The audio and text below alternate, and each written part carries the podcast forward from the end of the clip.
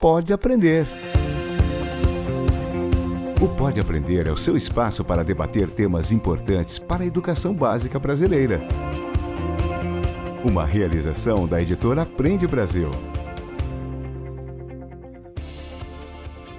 Olá, eu sou a Danaê Búbalo e trago comigo mais um episódio do Pode Aprender, o nosso bate-papo qualificado sobre a educação básica brasileira. Uma boa oportunidade para a troca de ideias e muito aprendizado. Seja na sua casa, no carro, no alto-falante ou no seu fone de ouvido. Vamos juntos? a internet é hoje tão necessária quanto é a energia elétrica. Né? A gente não questiona se a escola tem que usar ou não energia elétrica. Né? Existem algoritmos né, que prendem a atenção, que fazem com que as pessoas assim não consigam largar aquilo. Tá? É tudo muito bem desenhado para atrair a atenção das pessoas. Então, cuidado que a gente tem que tomar com as redes sociais, como essas tipo TikTok, é que os alunos podem eventualmente é, gastar muito tempo eh, fazendo coisas inúteis, entre aspas. Livro aberto. O caderno e a caneta para as anotações dos estudantes têm sido substituídos cada vez mais pela tela do celular ou do computador. Afinal, eles oferecem múltiplas opções de anotações, buscas, informações e, por que não, diversão e aprendizado. A tecnologia foi uma grande aliada de professores e alunos na pandemia e se mantém até hoje como uma importante ferramenta na sala de aula. Por exemplo, muitos professores se aventuraram nos vídeos para usarem redes sociais com o objetivo de despertar o interesse dos alunos nas aulas online. Com criatividade, muitos docentes souberam aproveitar as danças do TikTok como formas divertidas de se comunicar com o universo infanto-juvenil dos youtubers para tornar as aulas cada vez mais atraentes. Mas será que a tecnologia usada para atrair as crianças e os jovens compromete de alguma maneira o aprendizado? Ou o formato audiovisual tão explorado nas mídias digitais pode se manter como um bom aliado no ensino? Pega a caneta. Quem nos ajuda a entender como os aplicativos e as redes sociais interferem no ensino é o professor Romero Tori, autor do livro Educação sem Distância, que fala sobre usos de novas tecnologias na educação presencial, virtual ou híbrida. Ele é professor e pesquisador da Escola Politécnica da USP e do curso de especialização à distância, Computação Aplicada à Educação, também na USP. Ele é bolsista de produtividade do CNPq em Tecnologia Educacional. Então, professor, seja muito bem-vindo ao Pode Aprender e obrigada por aceitar o nosso convite. Olá, obrigado, eu que agradeço. Bom, professor, para a gente começar o nosso bate-papo, dá para pensar no ensino de hoje sem a presença da tecnologia? É, da mesma forma que não dá para pensar na nossa sociedade sem tecnologia, e a escola está inserida na nossa sociedade, não é possível mesmo pensar nessa situação. A tecnologia faz parte já do nosso dia a dia, tanto alunos, quanto pais de alunos, quanto professores, todos nós usamos tecnologia o tempo todo, seja nas redes sociais, seja para conseguir liberação de documentos, para fazer transações. As compras online estão cada vez é, mais sendo utilizadas, né? Então, não tem por que a, a, escola ficar alheia à nova forma como a sociedade encara a tecnologia. Né? Inclusive, a sociedade como um todo está aprendendo a usar mídias, a usar aplicativos, a usar a tecnologia móvel. Hoje mesmo é um marco, né? No dia de hoje que nós estamos conversando, o Brasil é o primeiro dia em que o Brasil começa a transmissão da tecnologia 5G, começando por Brasília, né? Então, em breve, essa tecnologia 5G da internet super rápida estará é, nas mãos de muitos brasileiros, né? Só é, até 2026 que estará mais abrangendo as grandes cidades, né? E só em 2029 100% do país. Mas a internet é hoje tão necessária quanto é a energia elétrica. Né? A gente não questiona se a escola tem que usar ou não energia elétrica. Né? Isso a gente já parte do princípio de que vai haver energia elétrica, essa tecnologia é, hoje já antiga, né? mas que teve uma época que a escola não dispunha dessa tecnologia e conseguia dispensar, né? Daria, dava para para se pensar em escola sem energia elétrica, hoje não é possível. Da mesma forma, é inconcebível uma escola sem internet. E é inconcebível ignorar que existem aplicativos, existe a, a, a nuvem, existe a possibilidade de acesso remoto, e tudo isso tem que ser utilizado, claro que de forma adequada, né? tendo sempre como primeira questão aí levada em conta a questão pedagógica e, depois a reboque vem a tecnologia. Né? Então, de acordo com as demandas, os propósitos pedagógicos, é que se define qual a melhor tecnologia dentro do contexto das características do público, né, dos alunos, da comunidade, do entorno, de todo o contexto daquela escola e das necessidades desse público-alvo é que se escolhe a melhor tecnologia para cada caso. De fato, né, professor Romero, os aplicativos e as mídias digitais, elas influenciam, de certa forma, o geral né, do aprendizado. E como que eles ajudam também a despertar esse interesse ou eles acabam atrapalhando ao tirar a atenção dos alunos dentro da sala de aula? É, todas, toda e qualquer tecnologia ou mídia pode ser tanto uma ferramenta útil para o aprendizado como um fator de distração. Uma simples folha de papel e lápis que nós usávamos na escola, né, como principal meio, eu pelo menos, né, que sou mais velho, é, usava basicamente era caneta, lápis e papel. Era a minha mídia principal para anotação, para desenvolver desenvolvimento das minhas atividades. Mas é, é, esse mesmo lápis e papel a gente usava para fazer brincadeiras, joguinhos, atirar papel um no outro, ou para ficar mandando bilhetinhos, etc. Então também era um fator de distração, mas não por isso se cogitava retirar lápis e papel da mão dos alunos. Então, tudo depende da metodologia que se usa.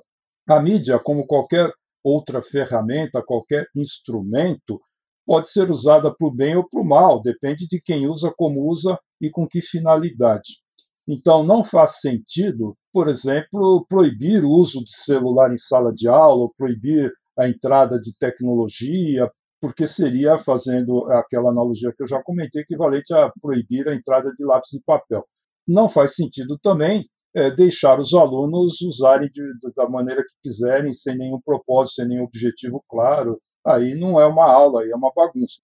Na época em que não existiam essas tecnologias, nós anotávamos uh, a lousa. Existem até pesquisas que comprovam que o fato de você anotar aqui, durante uma aula, durante uma palestra, isso ajuda a fixação do conteúdo, porque o seu cérebro reinterpreta aquilo enquanto você escreve, né?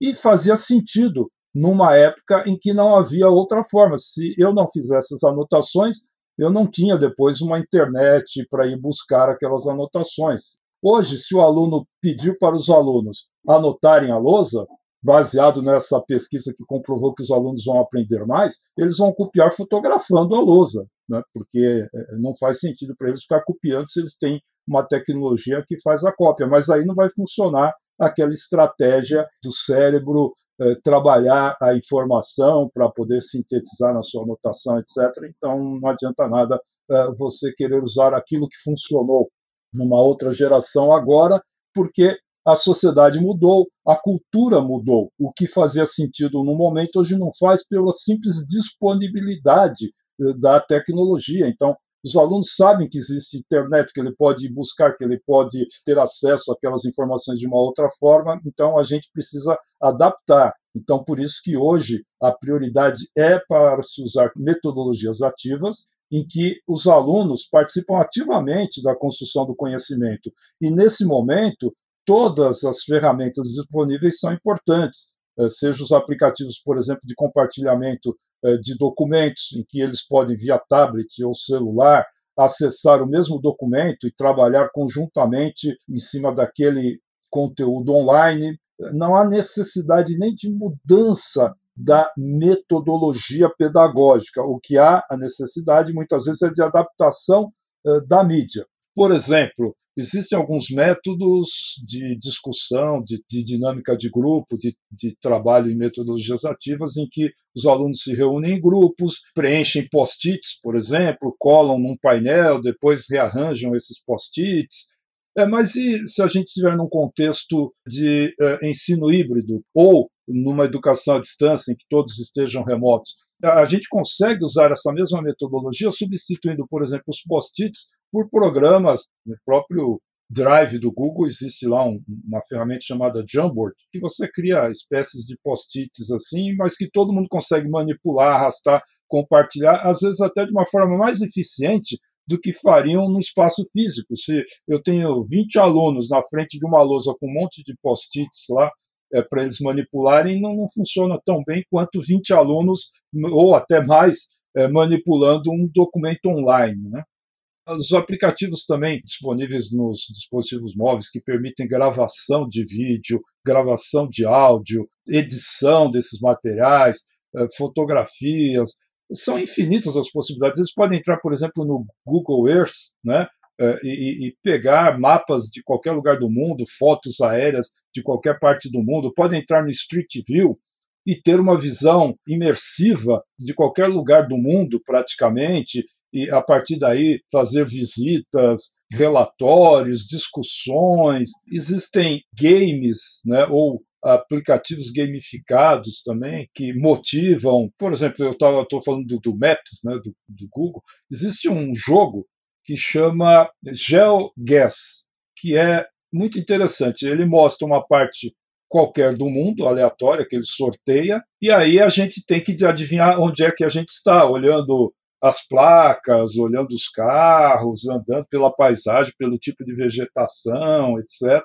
Isso daí estimula a conhecer outras regiões, outros países, outras culturas, e é tudo gratuito e disponível. Assim, são infindáveis as possibilidades de aplicações pedagógicas. Né? Então, o importante é que o professor desenvolva atividades que tenham objetivos claros, que deem uma certa autonomia para os alunos, porque senão eles desmotivam, eles precisam tomar decisões, aí eles se envolvem mais com aquilo que eles estão fazendo.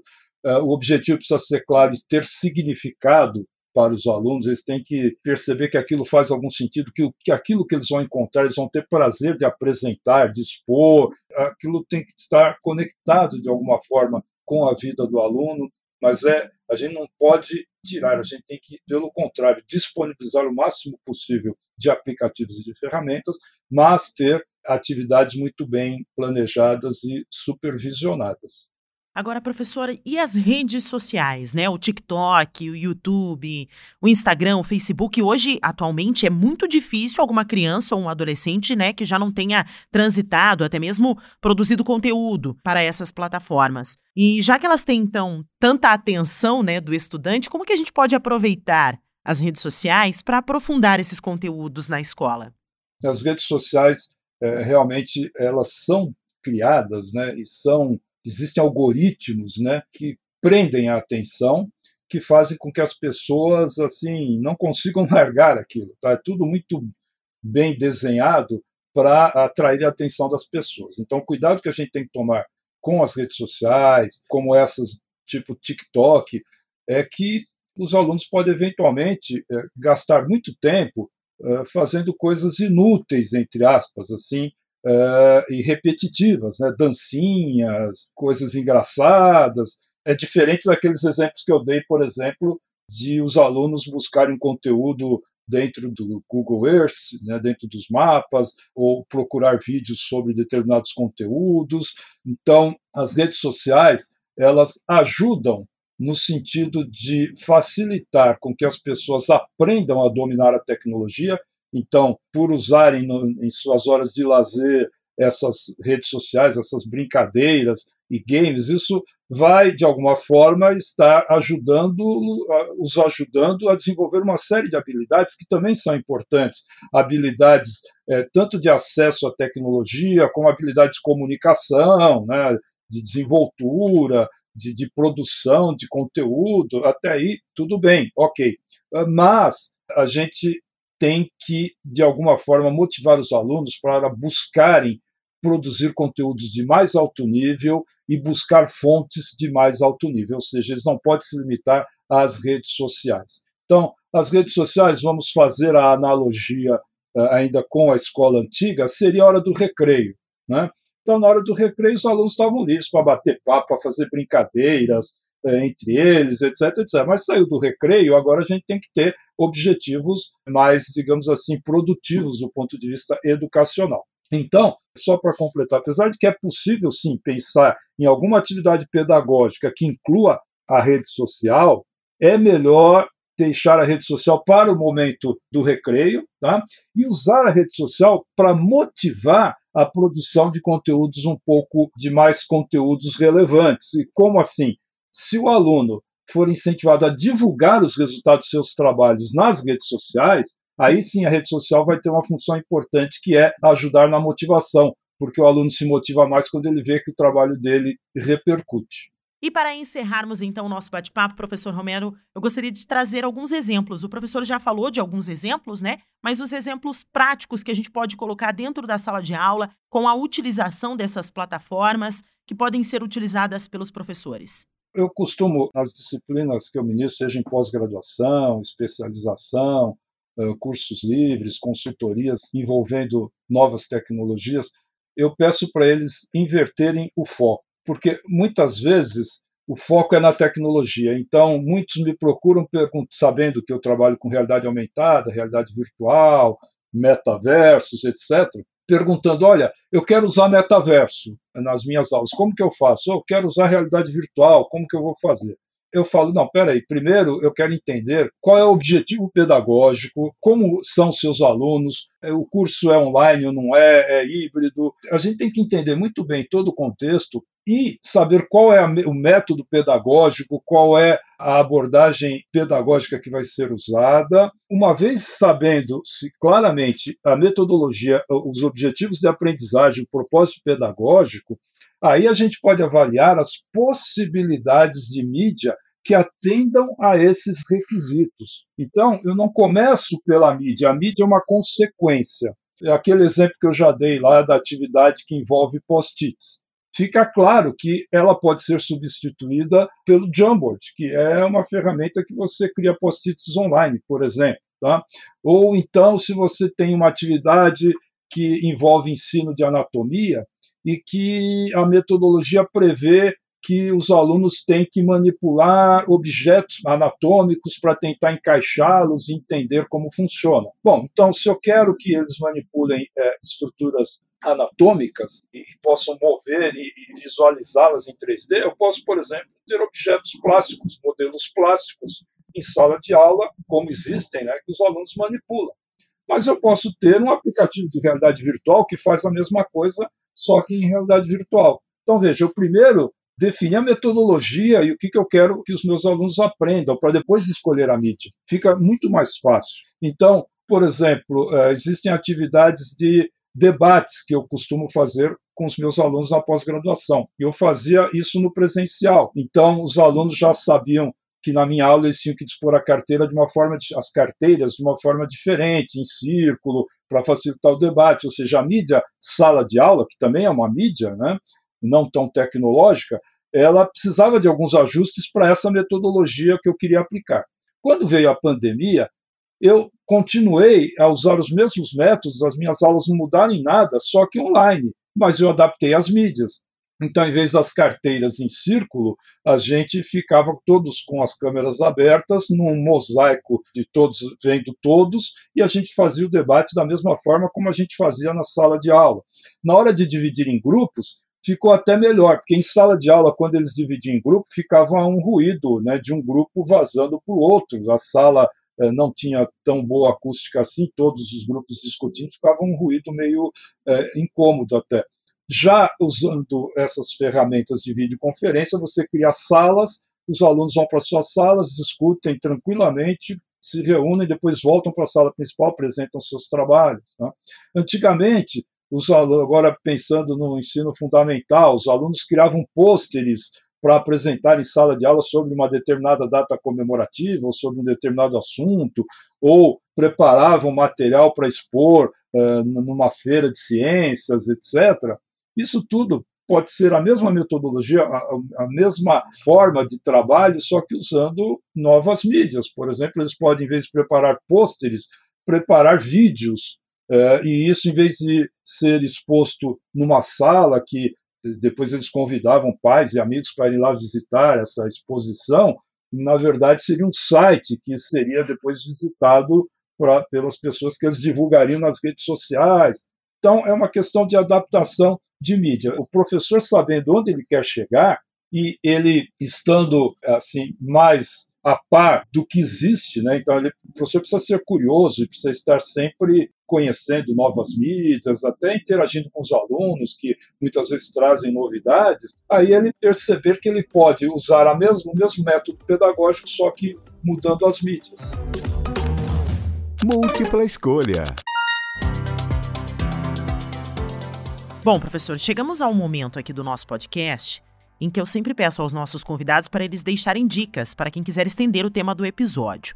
Então, gostaria de saber quais são as suas dicas de hoje, os seus filmes, os livros ou até mesmo sites, já que nós estamos falando das mídias, né, das plataformas. Quais são as suas dicas para os nossos professores para eles buscarem então pensar diferente, né, essa utilização da tecnologia como aliada do ensino? Bom, o podcast Pode Aprender é uma das minhas dicas mas existe um site que eu gosto muito chamado Porvir, então é porvir.org, que tem muitas matérias sobre novas tecnologias na educação, tem muitas coisas é, bem interessantes. Também eu recomendo para os professores o site da ABED. A ABED é a Associação Brasileira de Educação à Distância. O, o site é abed.org.br.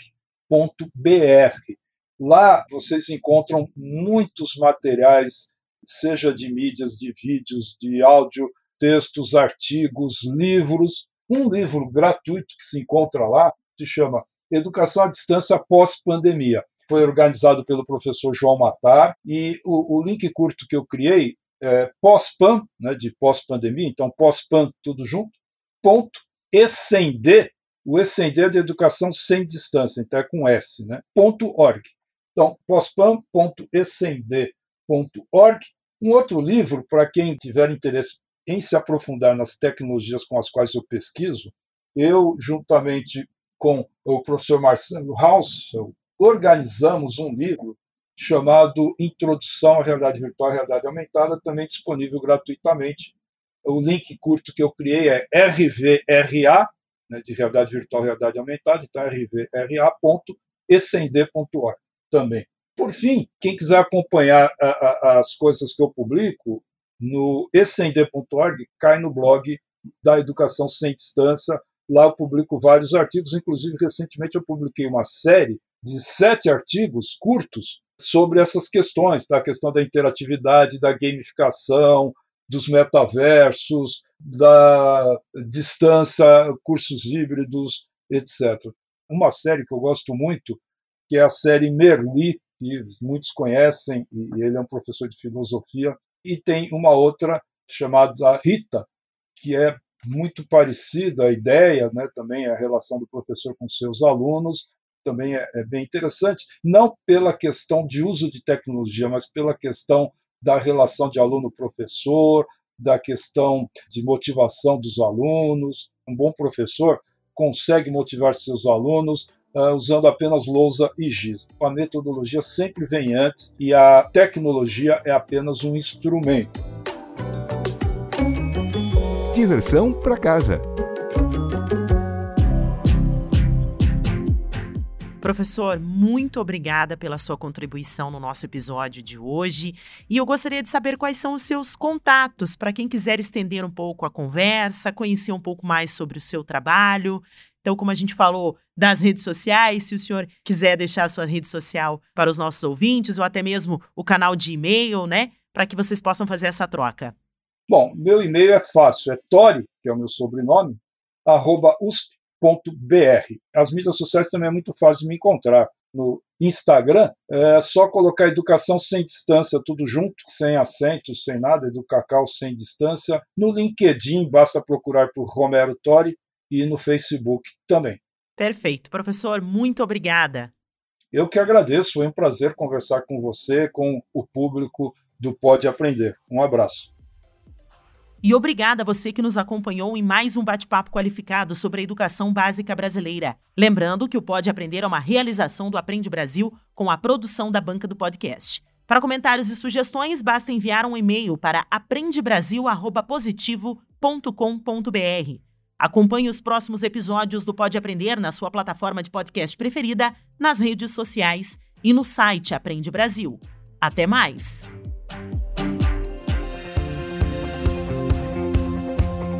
com produção e edição de banca do podcast.